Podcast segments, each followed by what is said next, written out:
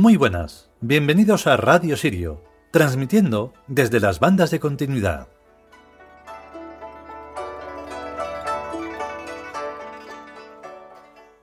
Pues el capítulo este de hoy tiene un poco de todo.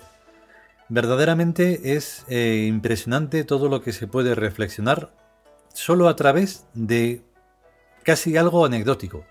Ya si nos, ponemos a pensar en algo en profundidad, entonces de ahí salen las múltiples vidas que un poco comentábamos ayer, en donde, claro, cada vez que se nos ocurre algo, pues es como que nos invade otra personalidad, otra vida. Y entonces esto es como continuar.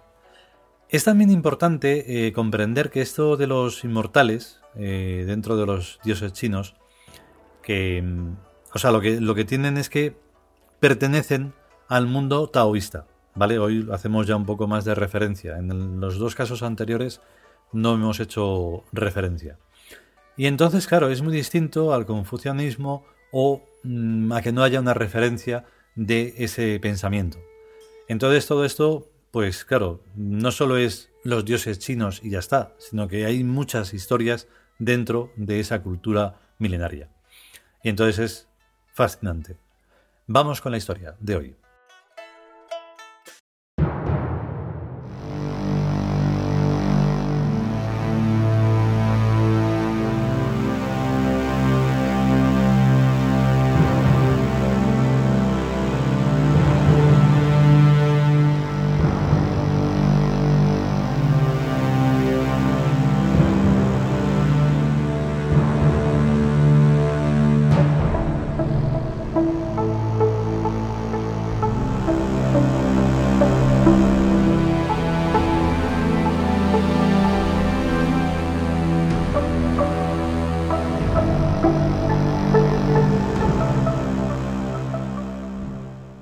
Dioses chinos. Liu Dongbin. Texto. Liu Dongbin es un personaje real del siglo VIII. Su gran mérito es el de la fuerza constante, pues se cuenta de él que entró como funcionario a los 64 años, donde se hizo famoso por su honestidad y por su irrevocable defensa del bien contra el mal. A causa de ello se le representa con una espada que aniquila demonios y con un matamoscas que limpia las atmósferas de las casas de todo lo maléfico. Es el que nos protege de todas las astucias malignas y las debilita quitándoles la fuerza a los enemigos de sus fieles.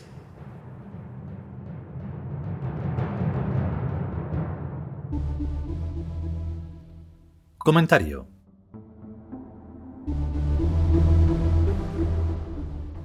Lo que el texto no cuenta es su sueño de El mijo amarillo, que le hizo seguir una línea de tiempo en la que sus éxitos se convertían en fracasos. El sueño del mijo amarillo. En una recopilación hecha por Ma Zijuan, en el siglo XIII, se cuenta la historia conocida como El sueño del mijo amarillo, Huang Liang Meng. Según cuenta la tradición, cuando nació Liu Dongbin, una fragancia inundó la habitación. A los 20 años todavía no había contraído matrimonio y decidió presentarse al examen imperial, aunque ninguna de las dos veces que lo hizo tuvo éxito. Una noche, estando en la ciudad de Chang'an o Handan, se quedó dormido mientras cocinaba mijo amarillo. Soñó que aprobaba el examen imperial de manera sobresaliente y era recompensado con un prestigioso cargo y pronto promovido hasta el rango de viceministro. Xi Lang. Entonces se casaba con la hija de un próspero propietario y tenía un hijo y una hija. De nuevo era ascendido esta vez hasta primer ministro. Sin embargo, su éxito y su suerte atraen la envidia de otros y es acusado de delitos que le hacen perder su puesto. Su mujer le engaña, sus hijos son asesinados por los bandidos y él pierde la salud. Mientras se encuentra agonizante en una calle, se despierta y comprueba que el sueño ha ocurrido realmente mientras el mijo se cocinaba, durando 18 años. El sueño le fue interpretado por Zhongli Quan para hacerle ver lo vacuo del mundo humano. Como consecuencia del sueño, Liu partió con Zhongli para descubrir el Tao. Fue sometido a diez tentaciones que superó, tras lo cual le fue otorgada una espada que posee energías sobrenaturales y con la que expulsó a los dragones y otros monstruos que vivían en China. En el volumen 82 de la gran compilación Tai Ping aparece una versión más antigua de la historia, y el personaje de Liu Dongbing es reemplazado por el estudiante Lu, Lu Sheng, y el de Zhongli Quan por el del viejo Liu, Liu Wang.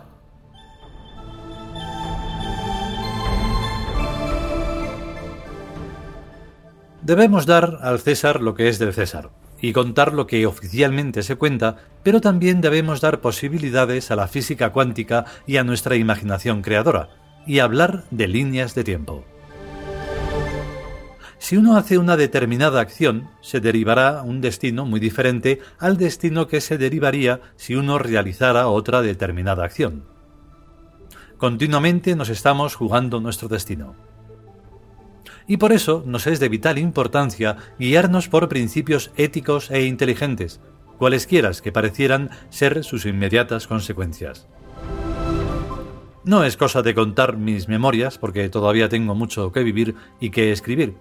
Pero un día, al salir en Talgo de Sevilla, se me ocurrió la idea de venirme a vivir a Madrid, súbitamente, sin haber pensado antes en venirme y como consecuencia de la necesidad de suicidarme si me quedaba en Sevilla. Yo no tuve que soñar con el mijo amarillo, pero para el caso el movimiento del tren, tan suavito, hizo lo mismo mostrándome la línea de tiempo que tendría que seguir si continuaba viviendo en Sevilla. Y de eso nada monada. Así que me vine a vivir a Madrid. Y desde entonces miel sobre hojuelas. Mucho trabajo, desde luego, pero muy extraordinariamente rentable y muy bien empleado en esta otra línea de tiempo. Lo de Liu Dongbing de hacerse taoísta era pasable en China y en el siglo VIII, pero ahora los chinos se van a todos los países de este planeta para abrir restaurantes y tiendas, en otras líneas de tiempo. Lo de la espada mágica que posee energías sobrenaturales también me lo creo, metafóricamente, porque por las noches estoy oyendo en el lector electrónico una novela muy liosa a la que yo llamo La Alianza, o conjunto de muchos líos en la que hay una espada mágica que se llama hoja de luna, que como espada no es gran cosa, pero que avisa cambiando de colores, a verde o azul, a su ama que es una semielfa. La novelona, de no sé cuántos miles de Ks, tiene su gracia, porque se desarrolla en una época de hace muchos cientos de miles de años, y a la vez en una época muy futura, saltándose la historia conocida actual. O sea que no hay luz eléctrica, sino lamparillas de aceite, y espadas, y a la vez magia de las más diversas clases a mogollón. Todo muy civilizado a la vez que enormemente salvaje. Este tipo de lecturas oídas me amplifican la mente, porque me hacen pensar en posibilidades de otras líneas de tiempo y no descartar a ninguna de ellas. Los cacharros electrónicos tales como los teléfonos móviles o celulares nos demuestran que vivimos ya en la era de Acuario, pero la gente no se da cuenta y se mueren sin enterarse. Cuando envío correo a alguna lista de América o Australia y le doy a recibir correo, no ha pasado ni medio minuto y tengo ya lo enviado en mi bandeja de entrada. En la era de Piscis habría que esperar lo menos un año, pero ahora, en la era de Acuario, las cartas van a 300.000 kilómetros por segundo. Y esto es magia. Magia es también apretar una plaquita en la pared y hacer que se encienda la araña del techo. Y magia es también abrir la puerta del coche con el mando a distancia. ¿Qué me puede extrañar que una espada tenga poderes mágicos y que haga cosas rarísimas? Lo importante es transformarse la mente desde binaria a triádica y enterarse de que todo es posible y hacerlo.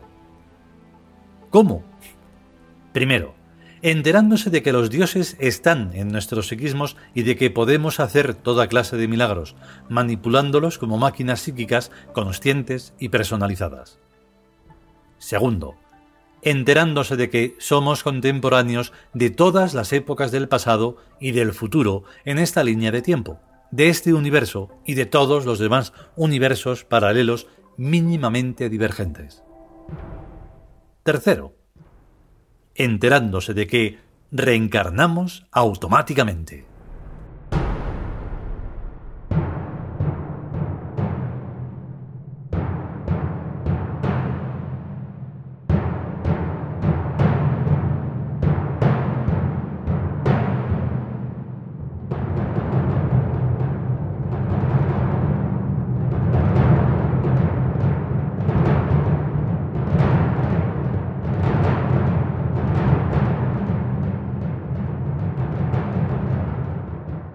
Y hasta aquí el capítulo dedicado al dios Liu Dongbing, el tercer inmortal.